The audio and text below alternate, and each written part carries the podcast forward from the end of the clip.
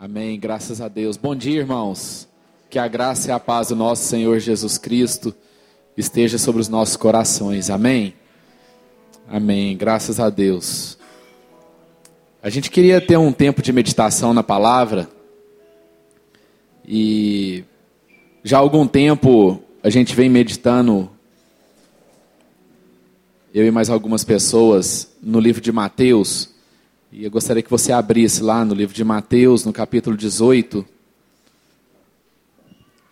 Graças a Deus, hoje é dia de ceia, vamos compartilhar o pão e o vinho juntos, como sinal da graça e da misericórdia de Deus sobre as nossas vidas, ao final da nossa reunião aqui.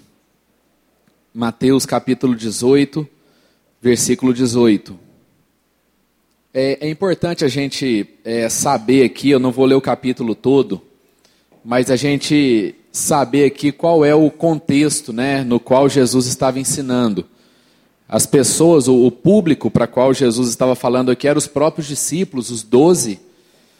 E no capítulo 18, no primeiro versículo, Jesus é, começa a conversar com os discípulos e a responder é, um questionamento que os discípulos estavam fazendo. E o questionamento era, versículo 1: Quem é o maior no reino dos céus? Então a gente vê que não é de hoje é, que se discute quem tem mais poder, quem tem mais influência, quem é mais importante. Isso é uma coisa inerente ao ser humano. E esse era o assunto ali do, do grupo dos discípulos, dos doze, daqueles que caminhavam com Jesus já há algum tempo. Isso significa que nenhum de nós está imune a esse tipo de pensamento. Mesmo aqueles que caminharam pessoalmente com Jesus, lado a lado com Jesus, é, e ele era a pessoa que mais ensinava sobre humildade e sobre a importância da gente se fazer menor aqui na terra para que a gente possa ser maior no reino dos céus. Mas Jesus vai lá e tem que repetir essa lição para os discípulos, porque a gente tem muita dificuldade de aprender. Então Jesus começa explicando sobre isso, e na realidade, amados, Jesus estava ensinando sobre relacionamento. Jesus estava ensinando é, aqueles discípulos a se relacionarem uns com os outros. E a forma como Jesus disse para eles se relacionarem é o seguinte: ó, vocês precisam se relacionar como as crianças se relacionam. E eu não acredito que Jesus estava falando daquelas crianças maiores. Eu acredito que Jesus estava falando das crianças menores. Das crianças que ainda não têm malícia no coração, das crianças que ainda não não sabem o que é ser o que é ser mal, das crianças que ainda não conseguem mentir simplesmente porque não dão conta, não dão conta de verbalizar a mentira. Eu creio que Jesus estava dizendo a respeito das menores crianças. Então Jesus estava explicando para eles como é que eles deveriam se relacionar.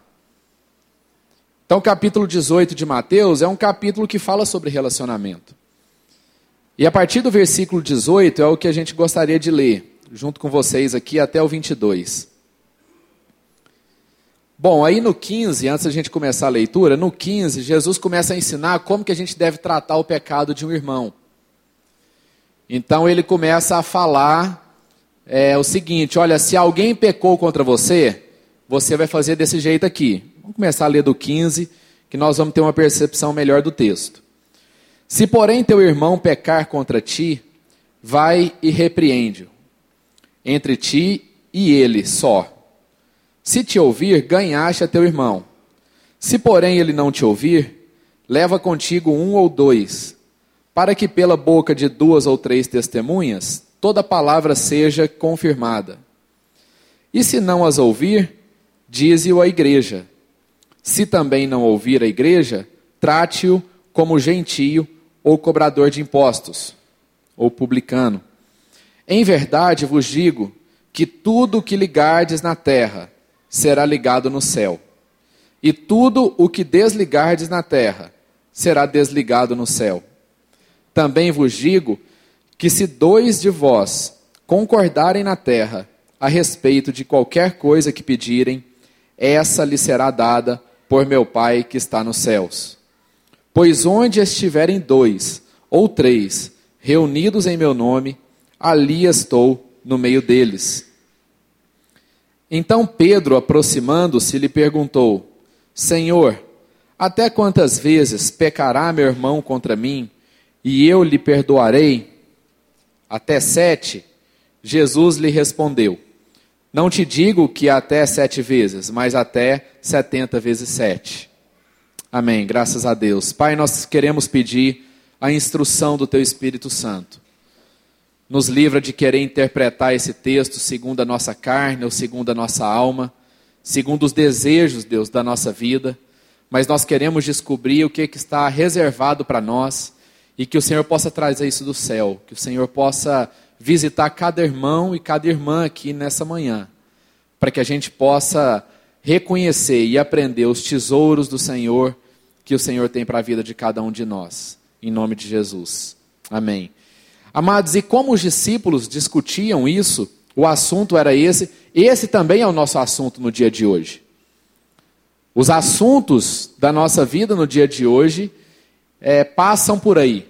Passa como a gente se relaciona com as pessoas, passa também para a gente discutir quem fez mais, quem tem mais direito, quem é mais importante, quem fez mais coisa, quem entregou mais, quem foi mais competente, quem errou menos ou quem errou mais, de quem é a culpa. Esses assuntos são recorrentes na nossa vida. E é por isso que eu creio que esse texto é muito apropriado para nós. Porque é isso que Jesus está ensinando. E foi para isso que Jesus veio. Jesus veio para que a gente se reconhecesse como família de Deus. Jesus não veio apenas para fazer uma obra de salvação na nossa vida.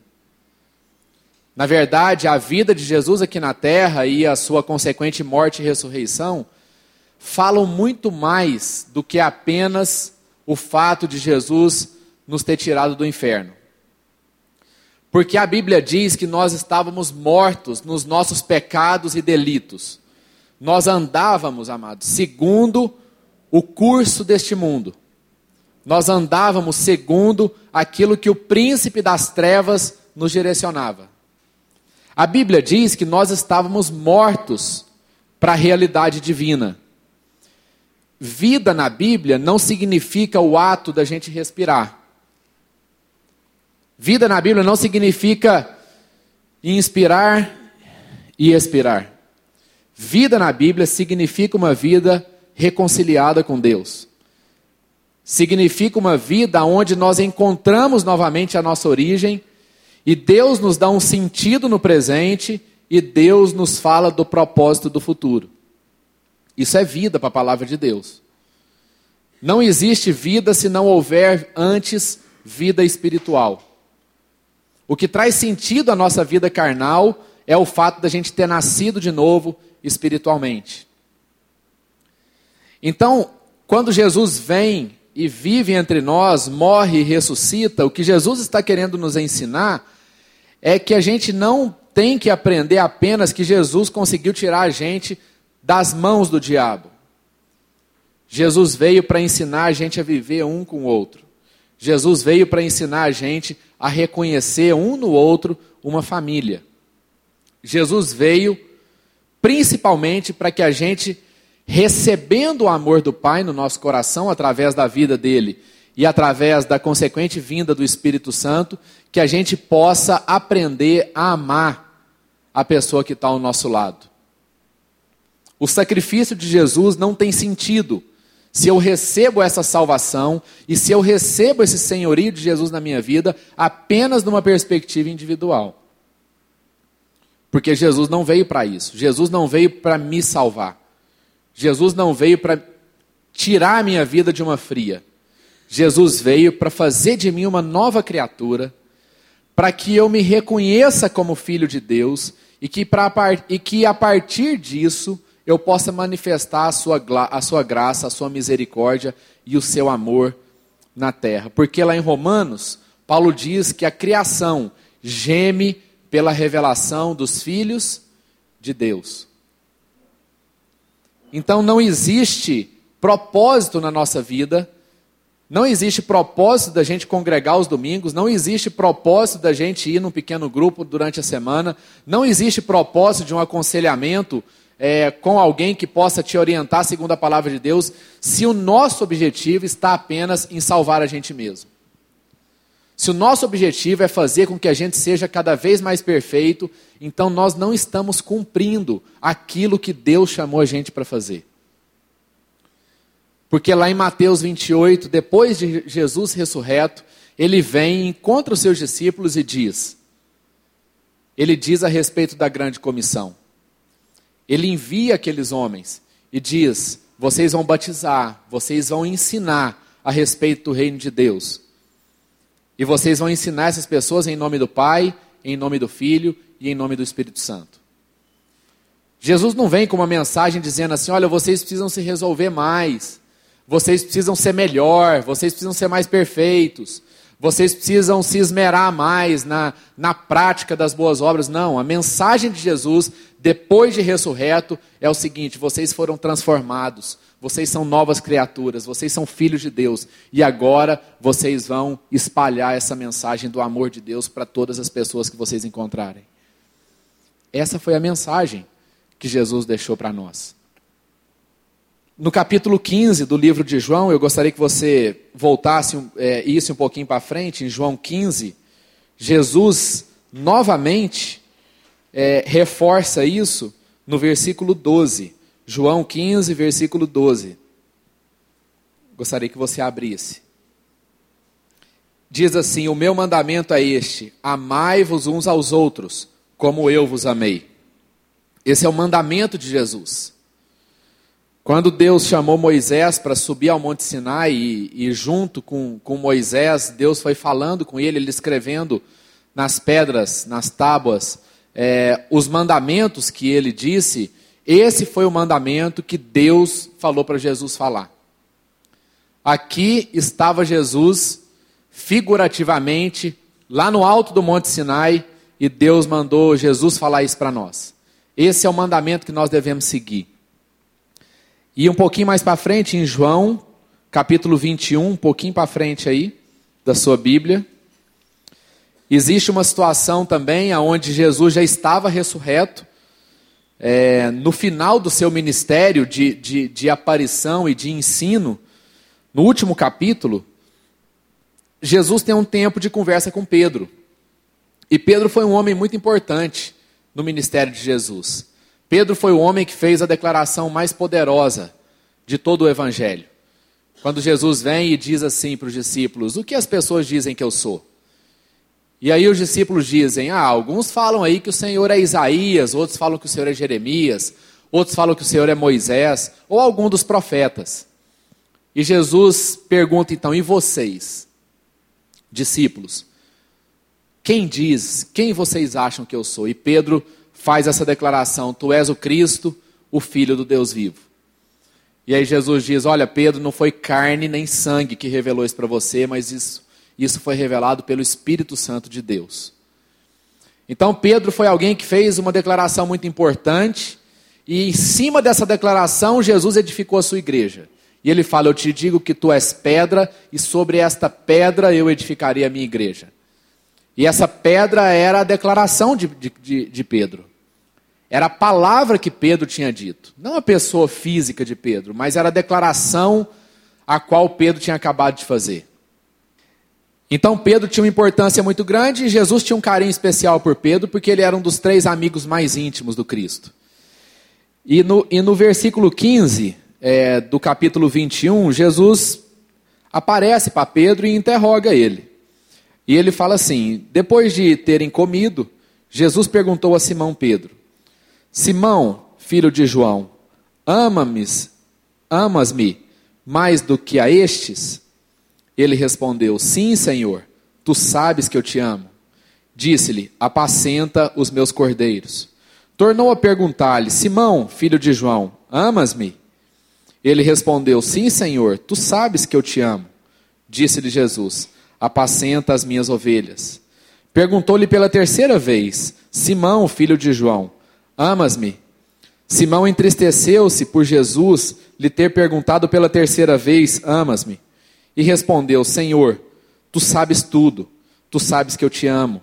Disse Jesus: Apacenta as minhas ovelhas. É mais um trecho, amados, aonde Jesus não tinha outro assunto.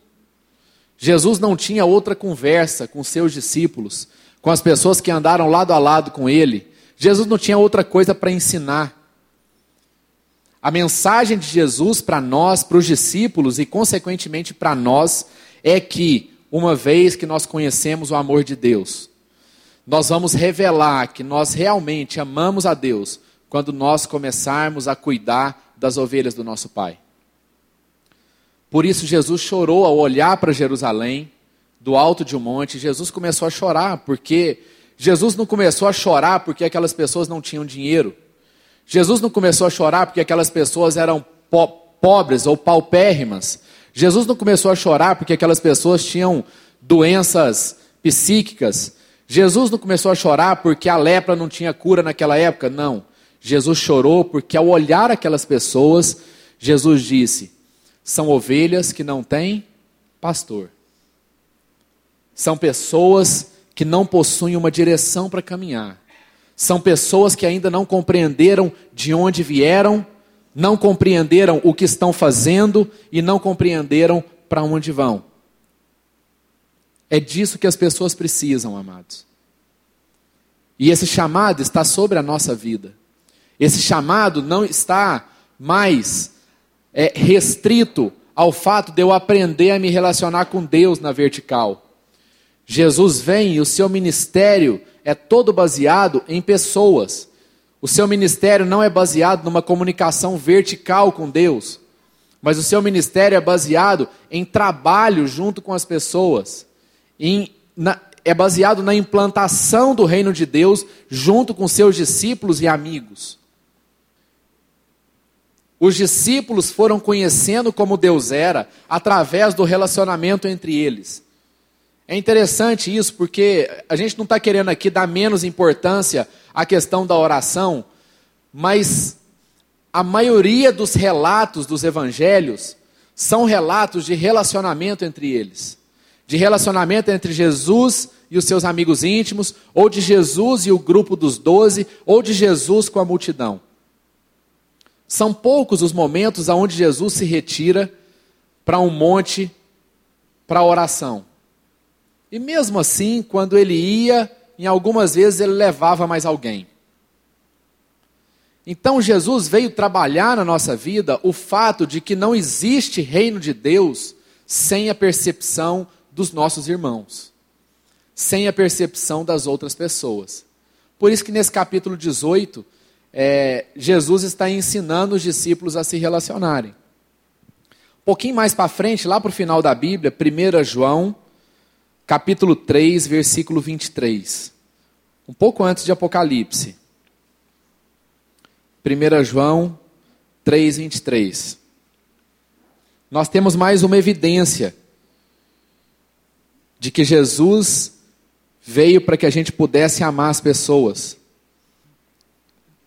Diz assim: Ora, o seu mandamento é este, que creiamos no nome de seu Filho Jesus Cristo e nos amemos uns aos outros segundo o mandamento que nos ordenou.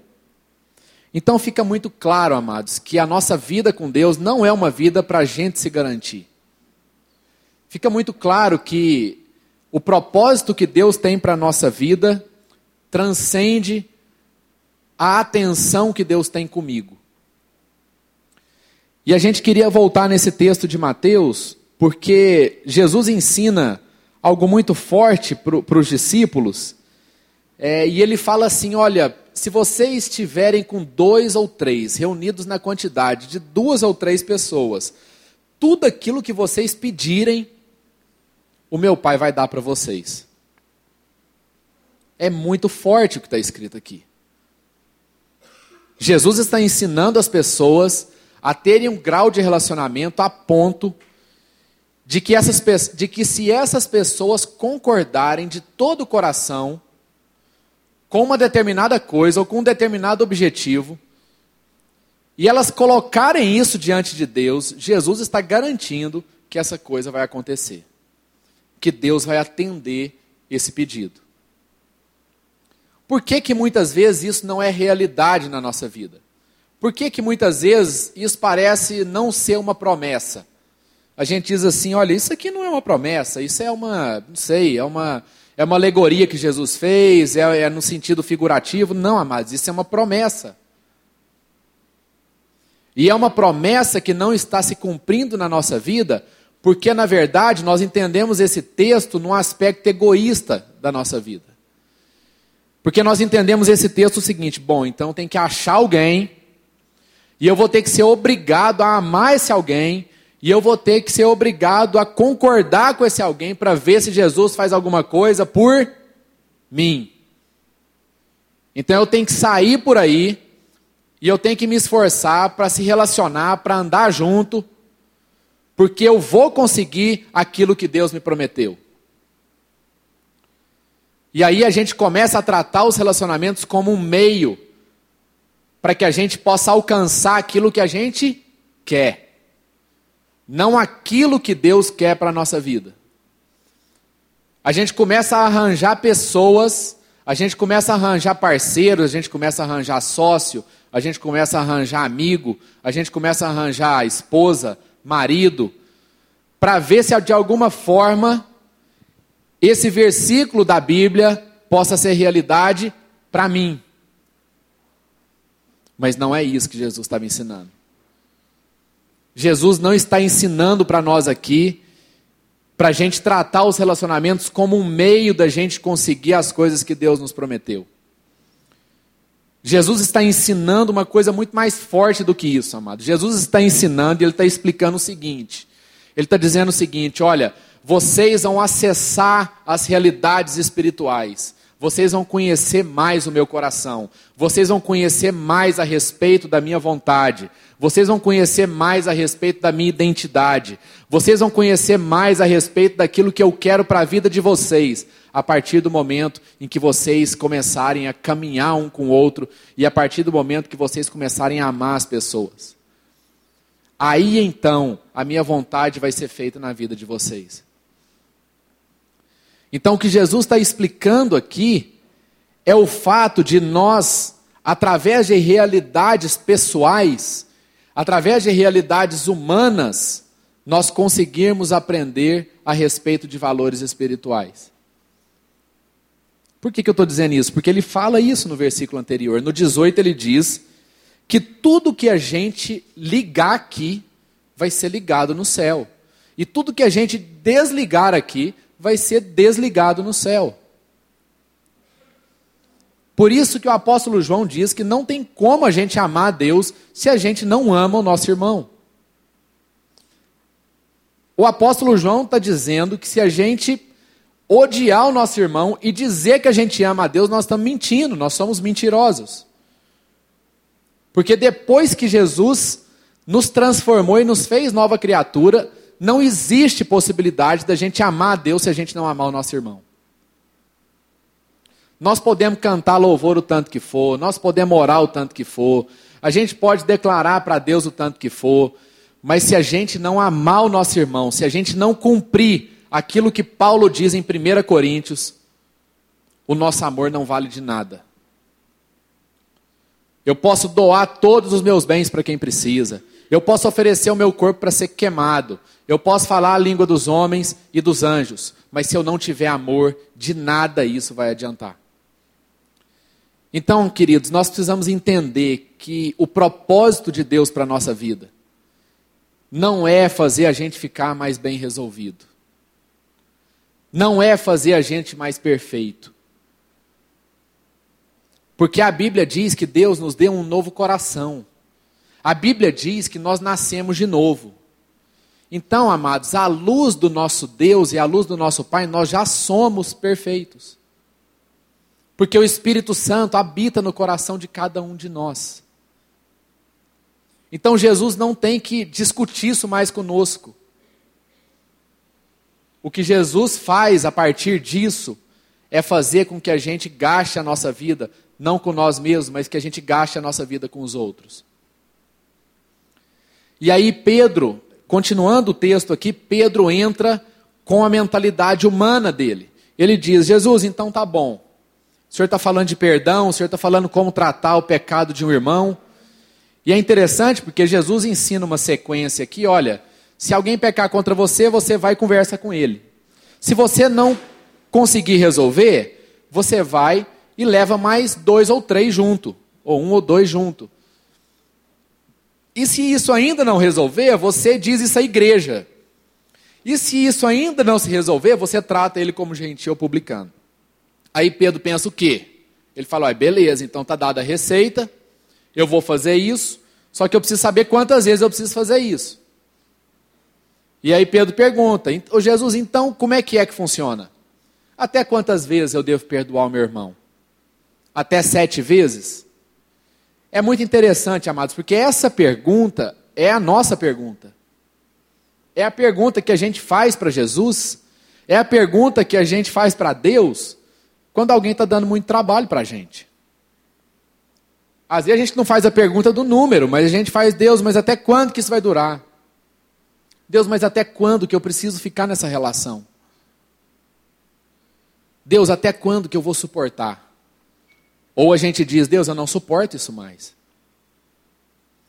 Isso já chegou no meu limite. Essa é a pergunta humana. Esse, esse é o desabafo do homem para Deus. Isso aqui é, é quando o homem extravasa aquilo que está dentro do coração dele. Dizer, Deus, eu não dou conta mais. Chegou no meu limite. O limite de Pedro era sete. E o nosso, cada um tem aqui o seu limite humano de insistência, de, de caminhada é, com as pessoas. Mas a pergunta de Pedro não é uma pergunta que fala a respeito do coração divino. A pergunta de Pedro tem sentido para o homem, mas ela não tem sentido para Jesus. Por isso que Jesus aplica um fator de 70 vezes em relação àquilo que Pedro usou. Então Pedro fala de sete vezes, Jesus fala de 70 vezes 7. E Jesus utiliza esse número para Pedro entender o quanto Pedro estava desintonizado de uma realidade espiritual. Jesus usa esse número para que Pedro pudesse entender o quão grave é a questão dos relacionamentos no reino de Deus. Sabe, irmãos, não existe outra prioridade na nossa vida. Não existe outra coisa que precise ocupar tanto o nosso coração quanto os relacionamentos. Não é a nossa situação econômica, não é a questão da formação dos nossos filhos, não é a questão da minha perspectiva profissional, não é a questão dos, dos cursos, dos títulos que eu preciso buscar para me para fazer com que eu seja melhor profissionalmente. Nada disso, amados, pode ter prioridade em relação à questão das nossas relações com as pessoas. E é isso que Jesus estava ensinando para Pedro nesse momento. Jesus estava ensinando Pedro, eu estou falando de um assunto com você que é muito mais importante do que aquilo que você acha que é ou que é muito mais importante do que aquilo que você gostaria que fosse. Porque às vezes, amados, a gente preferia muito mais que Jesus concordasse com o número que Pedro tinha dado. A gente gostaria que Jesus tivesse falado para nós: é isso mesmo, é sete vezes, tá bom e tal, você não precisa se desgastar com isso, você não precisa sofrer tanto. Então eu acho que sete é um número bom. É o que a gente gostaria de ouvir de Jesus. É a resposta que faria bem aos nossos ouvidos. E faria bem até ao nosso coração. Porque isso fala do desejo da nossa carne, da nossa alma. Isso fala de uma medida humana. Mas Jesus não tem compromisso com a medida humana. Jesus não tem compromisso e Jesus não se conforma com a realidade do homem. Jesus está totalmente encharcado. Jesus é o, é o, é o Espírito Santo encarnado na terra. E Jesus diz: Não, Pedro, não posso concordar com essa realidade sua. Eu não posso concordar com o seu limite. Eu não posso te ensinar de que o homem precisa impor limites quando o assunto é relacionamento. Porque isso é uma coisa que implica diretamente no reino de Deus, Pedro. Porque nós acabamos de aprender, amados, de que o propósito de Deus para a nossa vida, uma vez que nós fomos transformados, é amar as pessoas. Então Pedro estava fazendo uma pergunta para Jesus, querendo, não sei se induzir Jesus, mas se Jesus respondesse favoravelmente a Pedro, Jesus contradizeria tudo aquilo que ele disse nos seus ensinos. Todas essas passagens auxiliares que nós lemos aqui, João 15, João 21, 1 João 3, estariam fadadas ao fracasso se Jesus estivesse concordando com Pedro. Mas Jesus revela para Pedro a dimensão espiritual dos relacionamentos. Jesus revela para Pedro aquilo que nós devemos buscar nas nossas vidas. Jesus não deixa Pedro numa situação confortável, longe disso. Talvez Pedro pudesse até ter se entristecido com essa resposta de Jesus, porque é uma resposta difícil de ouvir. Jesus não estava colocando um novo limite para Pedro perdoar as pessoas. Ó oh, Pedro, se essa pessoa te pecar contra você 491 vezes, aí você não precisa perdoar ela mais. Não. A força de expressão de Jesus queria dizer para Pedro o seguinte: Pedro, você precisa perdoar essa pessoa quantas vezes ela pecar contra você. Não existe limite para o perdão de pecados. E com base em que, amados, que Jesus responde isso? Porque muitos de nós dizem assim, pô, mas Jesus está pedindo demais para nós. Jesus está pedindo uma coisa que ele não sabe o quanto isso é difícil para nós.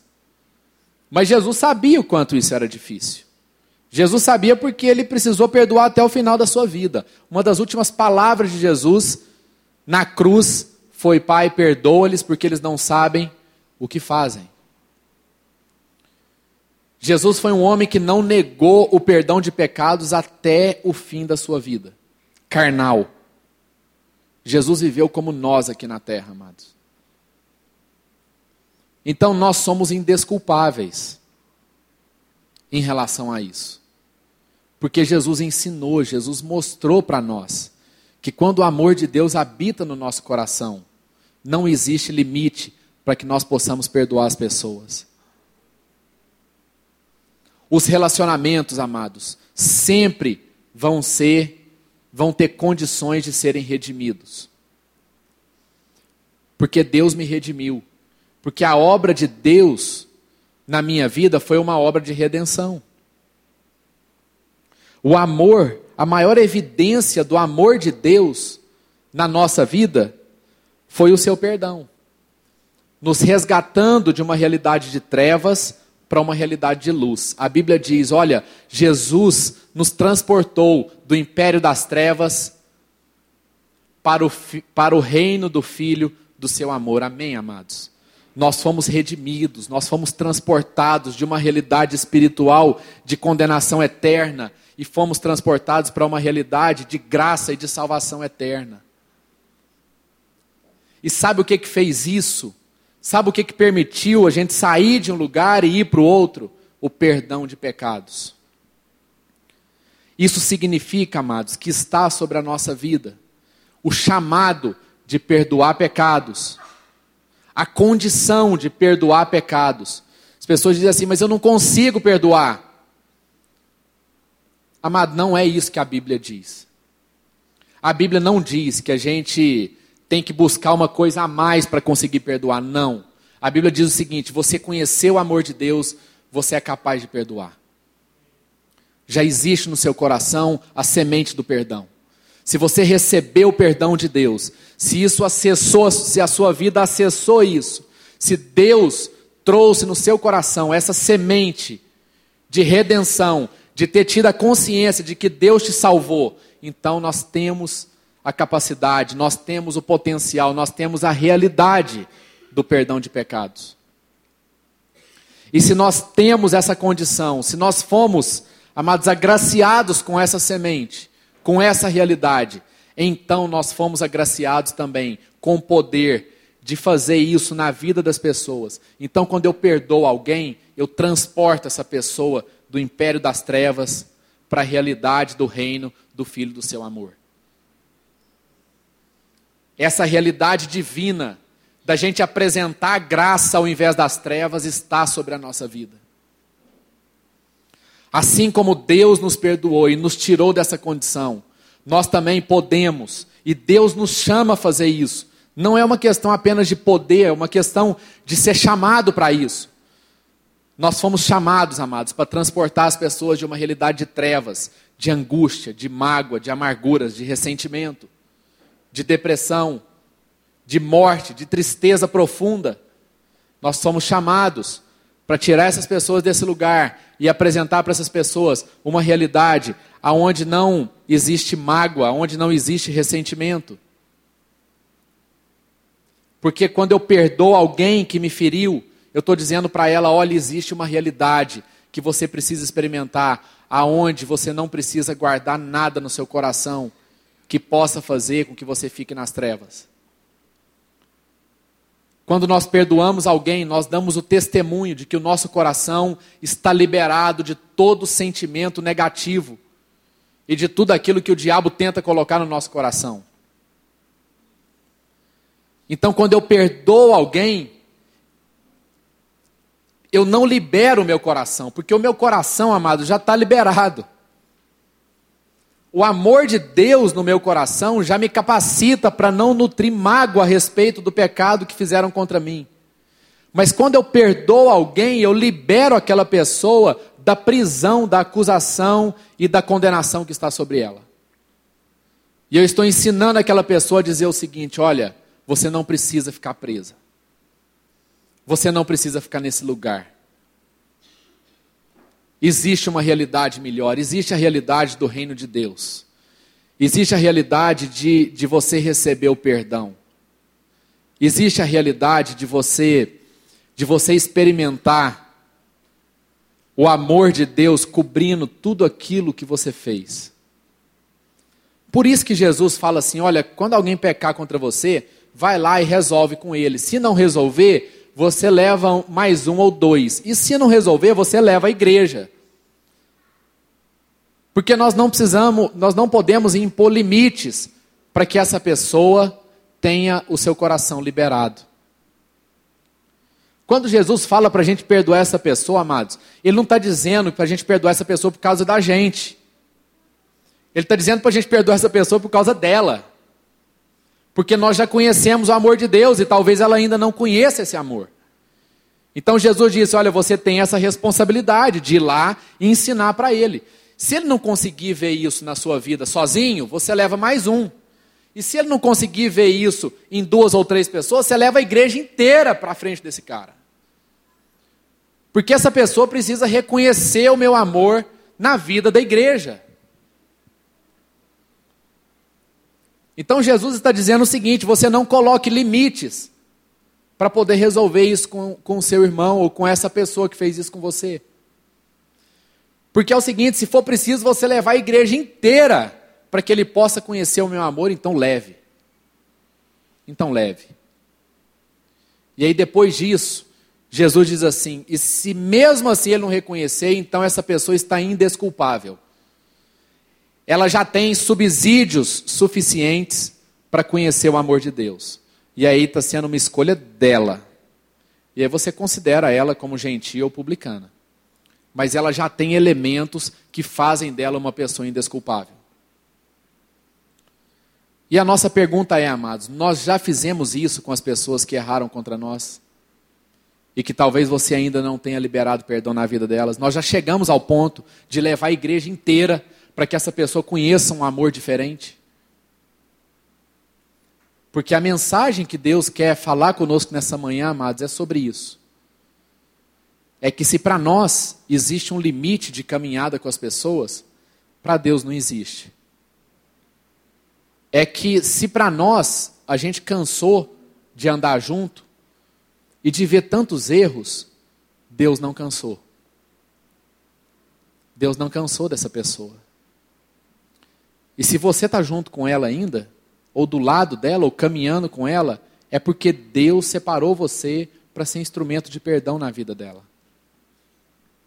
Relacionamentos, amados, não é para serem negociados. As relações nas quais a gente está envolvido são relações espirituais, não são relações carnais. Não são relações de alma apenas, são relações de espírito. Porque nós conhecemos a Deus, porque Deus habita no nosso coração. E quando Deus habita no nosso coração, nós temos um privilégio muito grande. Mas nós também temos uma responsabilidade muito grande que é de falar desse amor incansavelmente. Incansavelmente. No capítulo 28 de Mateus, e eu quero encerrar a mensagem para a gente poder passar para a ceia. Jesus diz assim: Portanto, ide e fazei discípulos de todos os povos, batizando-os em nome do Pai, do Filho e do Espírito Santo, ensinando-os a obedecer a todas as coisas que eu vos tenho mandado. E certamente estou convosco todos os dias até a consumação do século. A gente precisa começar a entender esse chamado aqui no aspecto pessoal da nossa vida. Isso aqui muitas vezes eu acho que o, o, tanto que a igreja ficou institucional, quando a gente lê esse texto, a gente pensa assim na igreja enviando aquele monte de missionário para fora do Brasil, para fora do país, para fora do estado de Goiás. Não, amado. Jesus estava dizendo isso aqui para 11 homens. Judas já não estava mais aqui. Para 11 homens. Jesus não estava dizendo assim, ó, aqui, ó, vocês precisam fazer um comitê missionário, vocês precisam se organizar aqui, eleger algumas pessoas, e a igreja vai mandar esse povo. Não. Esse chamado aqui é para todos nós. Fazer discípulos. E fazer discípulo não é ir lá e falar assim, gente, é o seguinte, eu vou fechar vocês numa sala aqui e vou dar para vocês aqui 15 aulas de discipulado para vocês entenderem como é que é a proposta de Jesus. Não. Porque o conceito de discipulado de Jesus não era esse. Acho, entendo que isso até precisa fazer parte. Mas o discipulado de Jesus era o seguinte: olha, vamos ser amigo. Vamos caminhar junto. Vamos caminhar junto para que eu possa conhecer os erros de vocês. Vamos caminhar junto para que eu possa aprender a ir perdoando vocês. E assim, cada um de nós vamos conhecendo mais a Deus através da vida um do outro. E assim, cada vez mais eu vou conhecendo como é que Deus pensa, como é que Deus age, como é que Deus fala. E assim a gente vai aprendendo a ter paciência um com o outro, a ter perseverança. O chamado de Mateus 28 é para isso. Não é para a gente ganhar uma alma que está fora da nossa cidade. É para que a gente possa começar a caminhar com uma pessoa e a gente assuma o compromisso com ela de revelar o amor de Deus na vida dela. É isso, amados. É isso. Fazer discípulos de Jesus é isso. Fazer discípulo não é fazer discípulo nosso, é fazer discípulo de Jesus. Então, se alguém errou contra mim, amado, eu, assim, o Espírito Santo precisa mover no nosso coração esse desejo de reconciliação. De ter as vidas das pessoas redimidas. Nós precisamos entender, amado, o quão importante isso é. Quando eu começo a pensar o quanto eu tenho negado o amor de Deus na vida das pessoas, pelo fato, às vezes, da gente ter resistência de perdoar, e a gente diz assim: não, agora a relação precisa de tempo. Eu preciso de tempo, eu preciso de, de, de sabe, eu preciso refrescar. Eu não vou dizer que o tempo não seja importante, porque o tempo é importante para que muitas vezes se restabeleça o ambiente da relação. Mas o tempo não é importante para a gente perdoar. Porque perdoar é um chamado. Porque Jesus não coloca a condição de tempo para a gente perdoar. Então, muitas vezes, na minha vida pessoal, algumas relações precisaram de tempo. Para quê? Para que o ambiente da relação fosse sendo resgatado. Porém, o perdão não pode estar vinculado ao tempo. Porque o perdão é uma decisão da nossa vida. O perdão é uma decisão. Assim como Deus decidiu nos perdoar, então também o perdão é uma decisão de cada um de nós. É dizer, o perdão, amado, não é assim, olha, eu vou, eu vou perdoar o seu erro. Não. O perdão é o seguinte, olha, eu vou continuar no mesmo lugar que eu estou. O perdão não é uma afirmação do erro. Não é dizer assim, tá bom, eu perdoo o seu erro. Não. O perdão, amados, é a afirmação que a gente faz de que a gente permanece redimido em Deus. É a afirmação que a gente faz dizendo o seguinte: beleza, irmão, mas eu quero te dizer que o Espírito Santo de Deus continua habitando no meu coração, e isso não foi capaz de atrapalhar a nossa relação de amor. Às vezes eu vou precisar de um tempo. Às vezes nós vamos precisar de estabelecer uma nova rotina agora, e isso é consequência dos erros que foram cometidos. Então, você não duvide do meu perdão, porque eu estou no mesmo lugar. Eu continuo amando a sua vida. Eu amo você.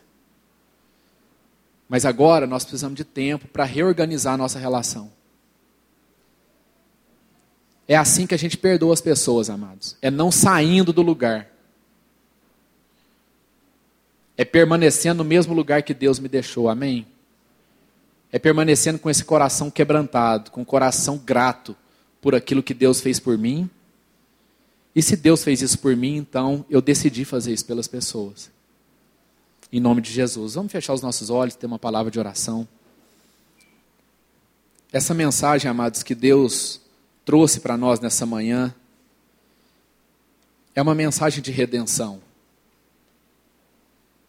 De redenção das relações. Assim como Deus redimiu a vida de cada um de nós, assim como Deus nos tirou de uma situação e nos colocou em uma outra situação, eterna, gloriosa, misericordiosa, graciosa. Deus está chamando a nossa vida para que a gente possa aplicar isso também na vida dos nossos irmãos. Nós queremos concordar e nós queremos ter paz. Quando Jesus diz: Olha, você precisa perdoar 70 vezes 7. Deus não colocou pessoas na nossa vida para a gente poder desistir delas. Deus não colocou pessoas na nossa vida para a gente colocar limite com elas. E você não. E nós não vamos ser bobo pelo fato da gente perdoar toda vez. Ser bobo, ser insensato, é a gente não perdoar e manchar o nosso coração e deixar com que o coração das pessoas também continuem manchados por conta do pecado. Ser bobo é negar a mensagem que Jesus confiou a nós e a gente negar isso aos irmãos de caminhada que estão ao nosso lado. A gente precisa ter consciência de que o perdão de pecados que Deus aplicou sobre a nossa vida, além de ter tirado a gente do inferno, serviu principalmente para que as pessoas também conheçam esse perdão de pecados. Muitas pessoas estão aguardando a revelação do amor de Deus através de homens e mulheres que vivem aqui nessa terra. De homens que sorriem, que choram, que ficam nervosos, que ficam angustiados. As pessoas estão aguardando a revelação dos filhos de Deus.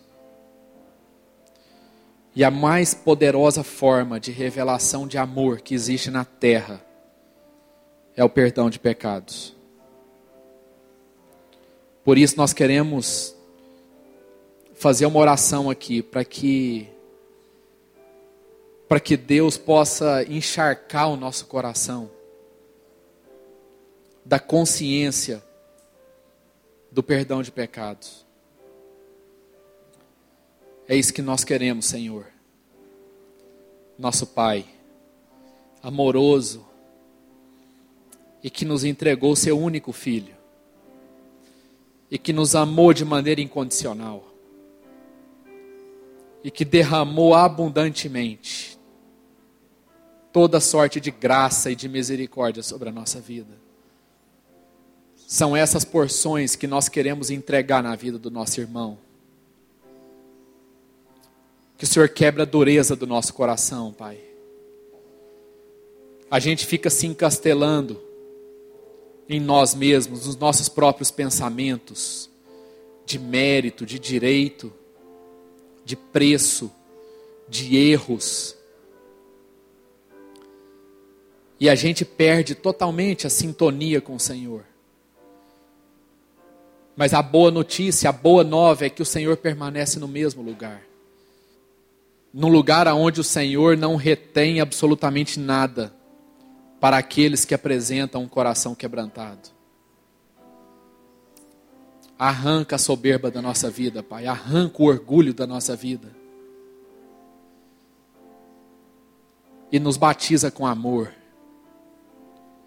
com o desejo de reconciliação com as pessoas, de redenção das nossas relações. Assim como nós nascemos de novo, Deus, faça com que as nossas relações nasçam de novo. Sem os cacuetes do passado, sem as histórias que por anos nos machucaram. Que as nossas relações, Deus, tenham a mesma chance que nós tivemos com o Senhor. Que o Senhor possa, Deus, realmente fazer presença no nosso coração, aquecendo o nosso coração e nos dando coragem para que a gente tome a decisão pelo perdão.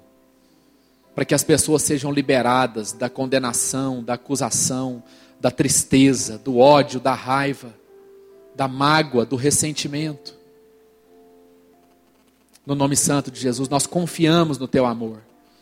Nós não queremos confiar no nosso próprio braço, um braço que traz força, que traz direito, que traz mérito, mas nós confiamos na graça redentora do Senhor, que é eficaz na nossa vida e também é eficaz em todos os nossos relacionamentos.